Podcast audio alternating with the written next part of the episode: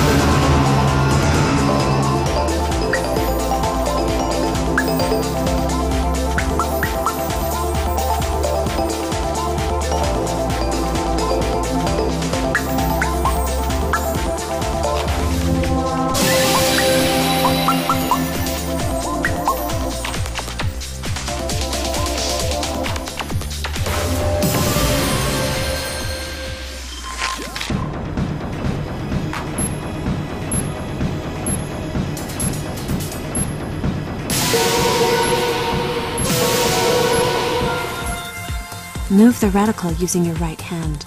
The lock-on laser will automatically lock on when the reticle passes over a target. Flick your hand forward quickly to release the lock-on laser at the target.